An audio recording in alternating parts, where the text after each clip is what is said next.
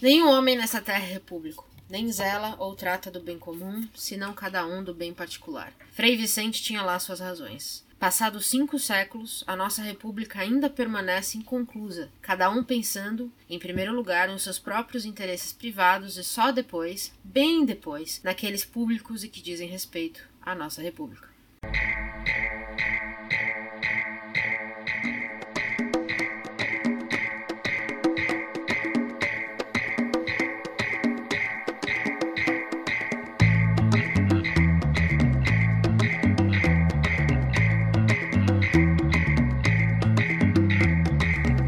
Atrás se falava em bandidos, um tempo atrás se falava em solução, um tempo atrás se falava em progressão, um tempo atrás que eu via televisão.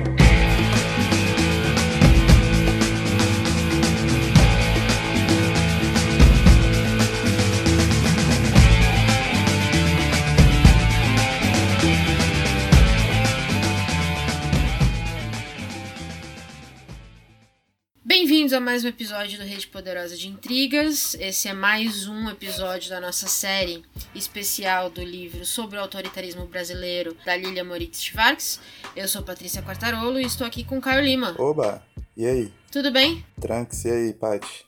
Tudo bem. Tá pronto para falar sobre umas, umas verdades doloridas, dolorosas, tristes, deprimentes? Nunca tô, mas a proposta é essa. É o que tem para hoje, né? Exatamente. Bom, esse é o segundo episódio dessa série especial que a gente tá fazendo. Então, o primeiro é, foi sobre escravidão e racismo, né? Sobre o qual a gente conversou bastante sobre tanto sobre o capítulo em si, sobre como essa situação toda acontece hoje. Recomendo vocês a começarem do começo. Mas o lado bom desse livro, Caio, que eu estava pensando, é você pode começar por onde você quiser também, né? É, vai dar tudo numa merda só.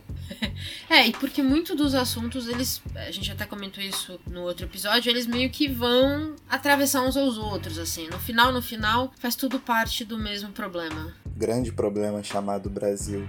Isso, essa bagunça. O tema do segundo capítulo é mandonismo, que é um termo que eu já tinha ouvido falar antes, é, é um termo muito comum na ciência política, mas eu confesso que eu ouvia muito mais coronelismo do que mandonismo. Me fala um pouco, o que, que você achou deste capítulo? É, então, explica bastante coisa, né, cara? Tudo quase, né? Basicamente tudo, e como esse aspecto que começa justamente né, nos latifúndios monocultores, se espalha nos dias de hoje em empreendimentos industriais e urbanos, né? Até na nova maneira de se fazer política, nunca é uma nova política, é sempre uma velha política, né? É bem bizarro isso. É, a gente não consegue renovar, né? Não consegue. E muito se dá por causa do mandonismo por si só. Quando estava pesquisando sobre esse termo específico e o que, o que vem dele e tudo mais, acho que o coronelismo pra gente já é um pouco mais claro, né? Porque vem desde 1831, vem desde as capitanias hereditárias. É, então é um termo que a gente basicamente já tem na nossa história meio que sacramentado. A gente já sabe o que ele quer dizer. E aí, por isso que eu fiquei muito, muito curiosa sobre por que ela preferiu usar mandonismo e não coronelismo. E aí ela conta um pouco da história do termo em si, né? Sobre como veio o coronelismo, com essa história toda da Guarda Nacional, que tinha como maior cargo coronel. E aí que depois, por volta de 1922, a Guarda Nacional desapareceu. Mas o termo se manteve para representar oligarquias, né? Então, basicamente, os coronéis eram os grandes donos de terra. Então, o termo ele meio que segue até hoje, inclusive, quando a gente fala muito de literatura. De literatura. Não, quando a gente fala muito de política, acho que principalmente no norte e no nordeste do país, se usa muito esse termo ainda. Eu não sei, você tem, você tem essa impressão? Eu tenho visto menos coronelismo relacionado a todo o Brasil e mais relacionado ao norte e nordeste. É porque são regiões que são fundadas e permaneceram nesse vulto antigo do coronel mesmo, né? Então as grandes oligarquias da produção agrícola do Nordeste, muito mais do Nordeste, né? E do Norte, elas permanecem com essas mesmas as mesmas práticas. Então é muito comum você ver por lá, mas aqui, cara, também rola a mesma coisa só que numa forma talvez até um pouco mais sofisticada, digamos assim. Mas é, a mesma, é, uma, é o mesmo bagulho, assim. É, eu acho que o, o mandonismo em si, talvez para a região sul e sudeste que não são mais, ou áreas que não sejam mais tão agrárias ou tão dependentes dessa, desse processo, é, ele faz mais sentido, né? Porque é aquele mandonismo clássico de alguém manda, a gente obedece. Porque o brasileiro de verdade, ele, ele gosta muito, né, de uma ordem. É, a impressão que eu tenho é essa, que o brasileiro gosta muito de. Não é que a gente busca sempre o salvador da pátria, mas é que a gente sempre busca alguém para dizer pra gente o que fazer e como resolver as coisas de jeito fácil, rápido e beleza. Ou que alguém simplesmente diga tá tudo bem, vai ficar tudo bem.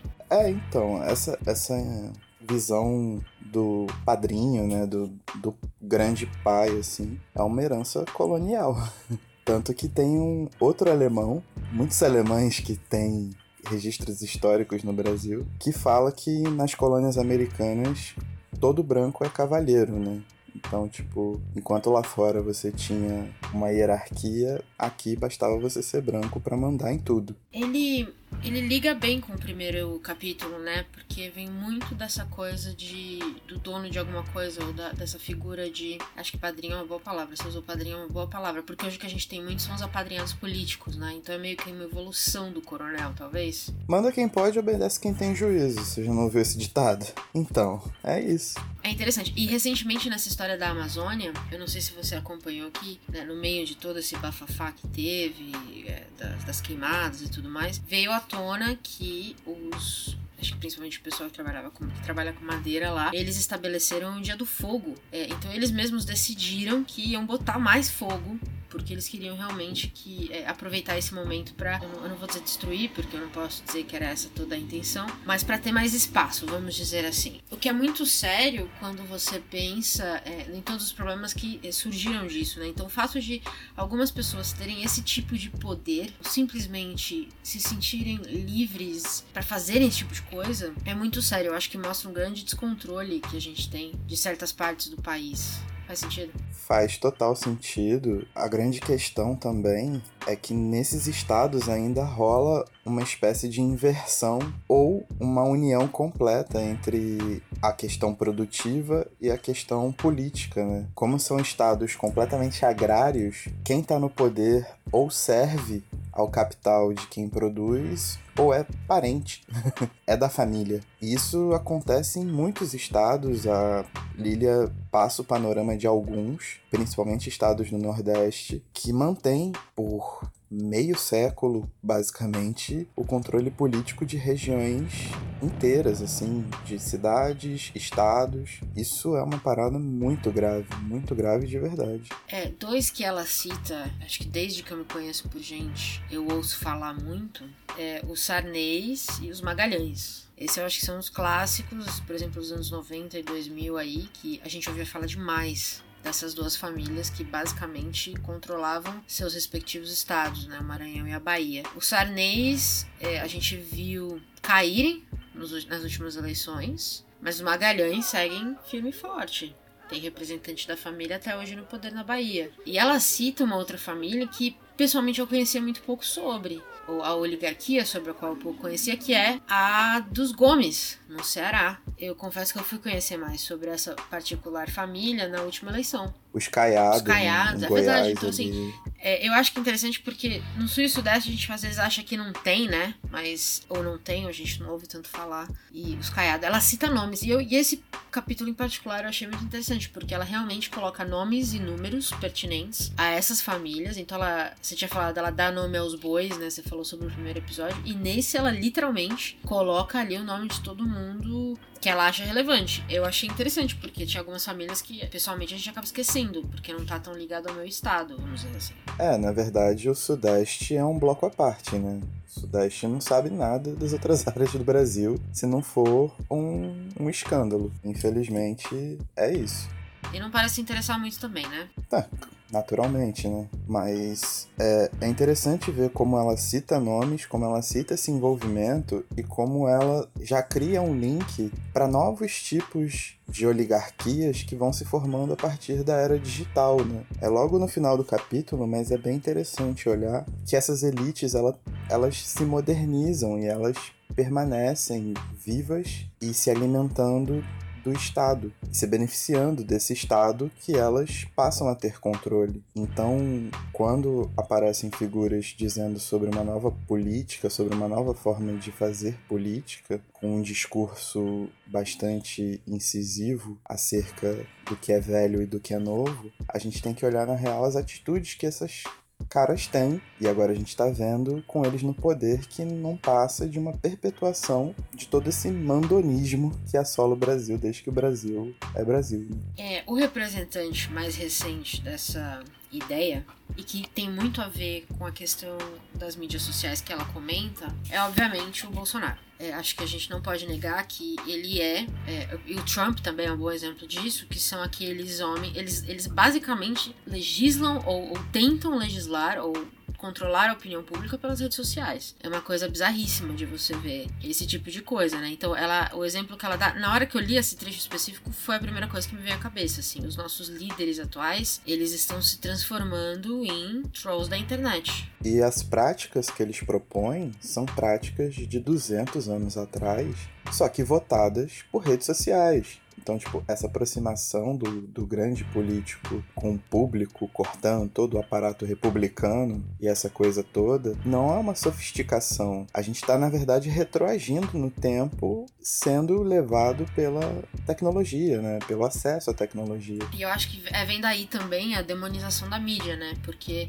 o que a imprensa faz da mídia como imprensa, eu quis dizer. Porque o que a imprensa faz, eu acho difícil a gente dizer que a imprensa é imparcial, eu acho que não, mas a imprensa ela contextualiza muita coisa, que um tweet não contextualiza, né? E é isso que eu fico pensando, quando você tira a imprensa do jogo, o que você tá fazendo é basicamente dizendo para as pessoas: leia o que eu escrevo e não questione, que é o ápice do mandonismo que é o autoritarismo por si só. Exatamente. E aí a gente volta à ideia de falar que o Brasil é um, parece que é um eterno estado de exceção, porque as organizações, né, dos, os poderes que fazem a República ser algo isônomo e tal, elas não são respeitadas aqui em diversas instâncias. E agora a gente tá chegando na fase mais bruta delas. Então isso é, é bem bizarro. E, e, quando você parar pra pensar também, principalmente a questão, acho que principalmente o Bolsonaro, ele já tem a sua própria oligarquiazinha não é mesmo? Ele já colocou aí os três filhos na política também. Então, eu, eu gostaria muito de tentar entender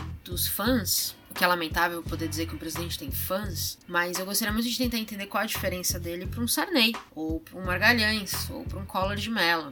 Ainda que o Collor, se você for pensar, não tem uma oligarquia tão clara, mas os Caiado, como você citou. Então, assim, o que a gente tem visto é talvez a nova forma de oligarquia, que é o que você falou, ligada às redes sociais e usando as redes para controlar basicamente o discurso, que é o que eles fazem. E demonizando a mídia para evitar que as pessoas procurem fontes de informação diferentes deles mesmos. Então, você só lê o que eles postam, você acredita, e é isso. Tem um historiador que, inclusive, a Lília cita, se chama Evaldo Cabral de Melo. Ele escreveu um livro chamado O Nome e o Sangue, onde ele faz uma historiografia de como se davam as oligarquias na colônia. E ele diz, tô parafraseando aqui, mas com as minhas palavras, é um resumão, que a família do senhor, ela servia como esteio e anteparo, real ou simbólico, para toda organização social. Que essa família não era só a família de sangue, mas a família ela tinha vários agregados, era, um,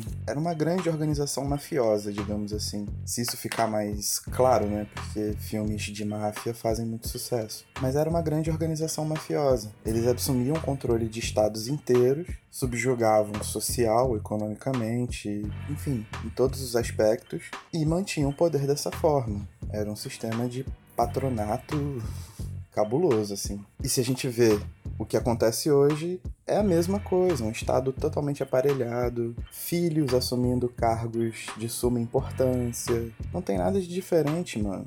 Tem nada. É, acho que muita gente presume que por ser. por nós votarmos, né? Por a gente poder escolher, que isso é, é mais tô procurando a palavra certa, mas que isso é menos danoso. E na verdade talvez seja mais danoso, né? Porque uma coisa é você receber uma informação, não tem nada que você possa fazer por ela. Então, vai, você tinha lá o dono do engenho e de repente o filho do dono virava o dono. E, e aceitava-se isso como natural. Outra coisa é o dono do engenho morrer e você eleger o filho do dono. Eu acho que é muito mais danoso porque mostra uma, uma lavagem cerebral mesmo das pessoas, né? Que, que entendem que o sobrenome significa significa o mesmo nível de qualidade, e eu tô usando qualidade num termo muito solto aqui, porque eu não consigo encontrar outro, mas ou significa continuidade. Mas se significa, e se significa continuidade, provavelmente é apenas continuidade do poder da família, né? De uma política que garante esse poder de família. Então, eu não sei, eu acho um pouco mais assustador quando eu vejo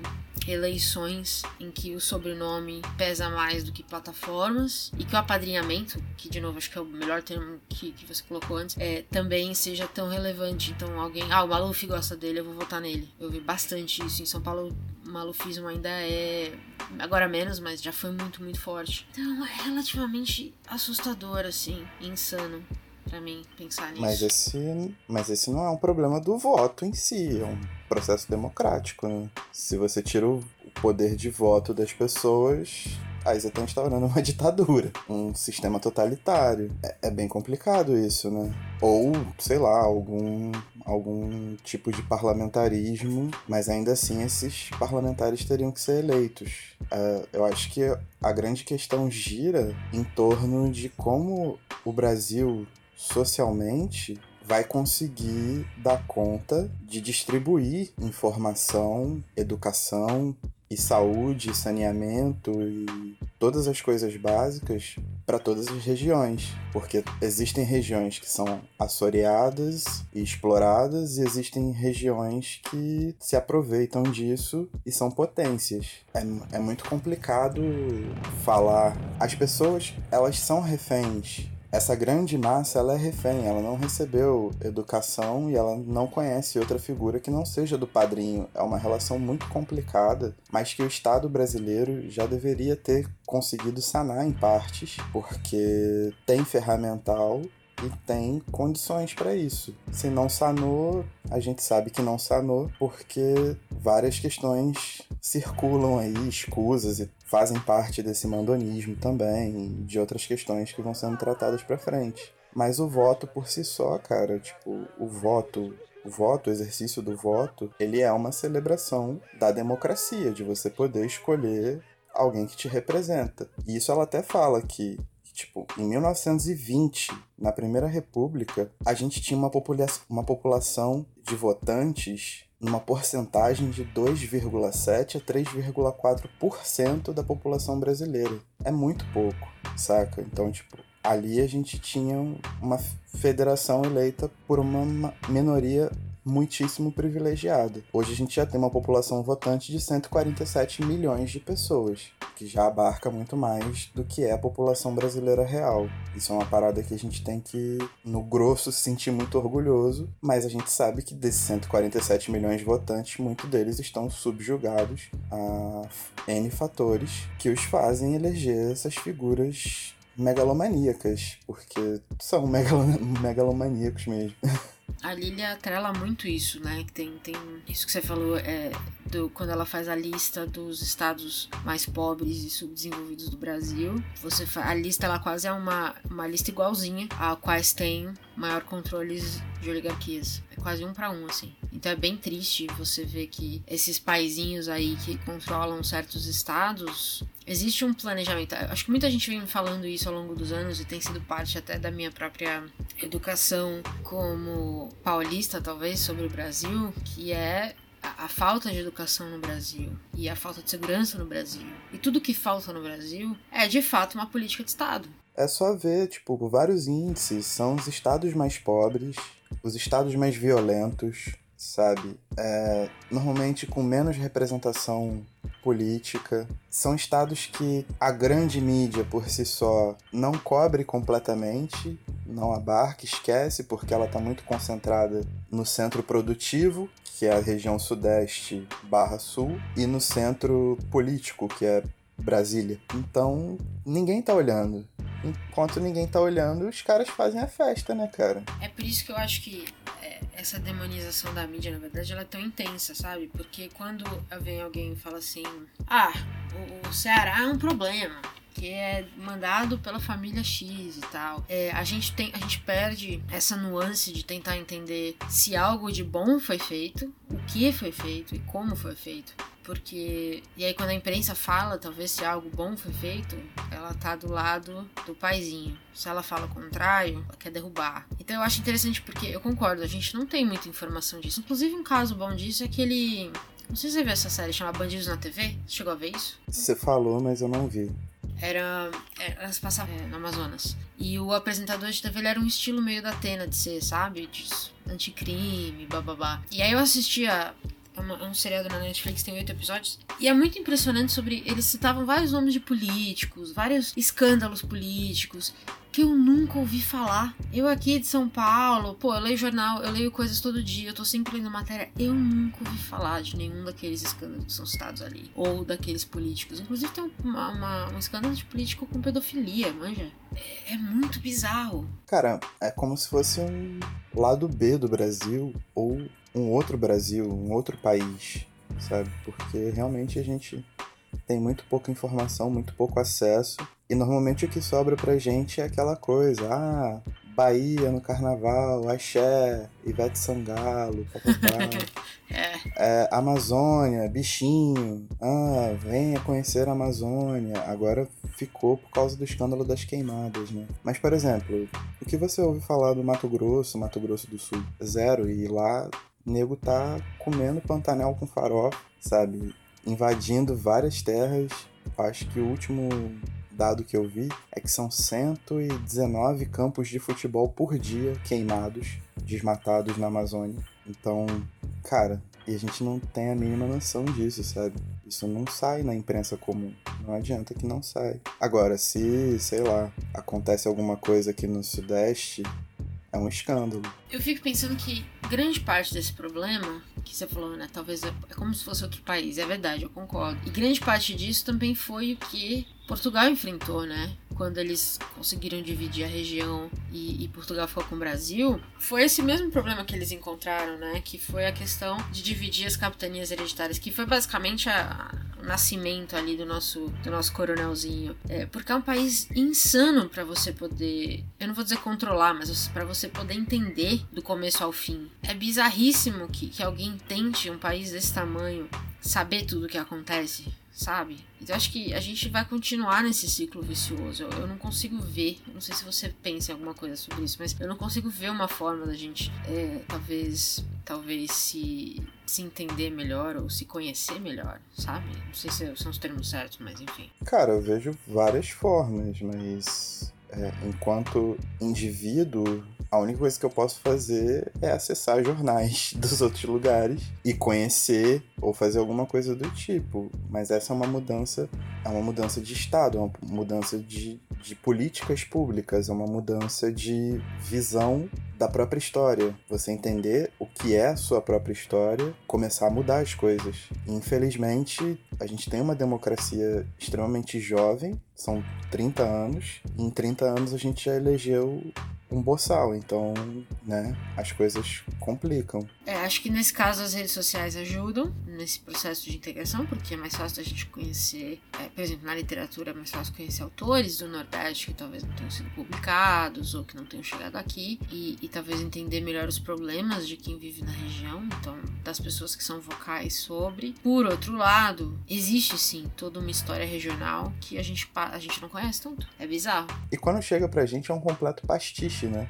É, exatamente. Porque vem completamente desfigurado, a gente consome aquilo como se fosse refrigerante e beleza, tipo, todo mundo sai opinando sobre o que é o Nordeste, o que é o Norte, popopé, pipipi, popopó. Mas na real que ninguém se preocupa bacana mesmo em pegar os contextos de lá, sabe qual é, e tentar dar um olhar mais profundo a isso. É, os próprios nordestinos fazem, mas a gente também, num todo, não se preocupa em buscar essa informação, esse intercâmbio. Então acho que, tipo, é, é, bem complicado. O que a gente pode fazer realmente é olhar para o nosso nosso tempo e buscar autores, no caso, sempre trazendo a coisa para o nosso podcast, assim. É focar na questão de diversidade, pluralidade de vozes e entender que a gente também precisa ler nordestinos, a gente precisa ler a galera do norte, centro-oeste, sul, como a gente lê do sudeste, sabe? Eu, eu sempre vou usar o exemplo de Úrsula porque é tudo numa tacada só, né? é verdade. tipo, é, é, foi realmente muito marcante receber todos os contextos do livro. Mas é bem isso, cara. A gente tem que incentivar os programas e, e tentar conhecer um pouco mais, porque agora era de novos os coronéis digitais. Aí, ó. Cunhei um termo novo. Se ficar famoso, eu vou querer receber direitos autorais. E com essa acho que encerramos. Sim. Eu, eu, eu não sei, eu, eu acho muito deprimente o tema todo. E aí nas recomendações eu fiquei pensando muito no que, que a gente poderia recomendar. O Úrsula de novo me veio à mente também, acho que já matou. E até o um que você comentou no, no último episódio, que eu acho que também caberia para falar um pouquinho de mandonismo, é o Policarpo Quaresma do Lima Barreto também, que fala um pouco disso é, e do desespero, talvez, não sei se é essa palavra, mas do protagonista quando ele percebe o que isso quer dizer de verdade. Então acho que são boas, são duas recomendações. Você tem mais alguma? Eu separei três. Manda. Uma é Viva o Povo Brasileiro, do João Ubaldo Ribeiro, e ele traz muito a questão da escravidão e do racismo, como a questão do coronelismo. Então, é um livraço, eu gosto muito desse livro, muito, muito, muito mesmo. São Bernardo, do Graciliano Ramos, apesar de ser um universo pequeno, é, e haver a questão da supremacia de gênero, né? Mas os trejeitos e o entorno da, da, personagem principal são muito típicos de tudo isso que a gente discutiu hoje. E Terras do Sem Fim, de Jorge Amado, classicão também. Tem que ter um, um estômagozinho, mas Jorge Amado é sempre muito válido. São esses três. Muito bom, muito bom. E com isso acho que a gente fecha o episódio sobre o capítulo 2. Só relembrando que a gente vai ter um episódio para cada capítulo, sempre às terças, em setembro e outubro, certo? Certo. Então é isso. Aguardem aí para o próximo capítulo. E tchau. Valeu.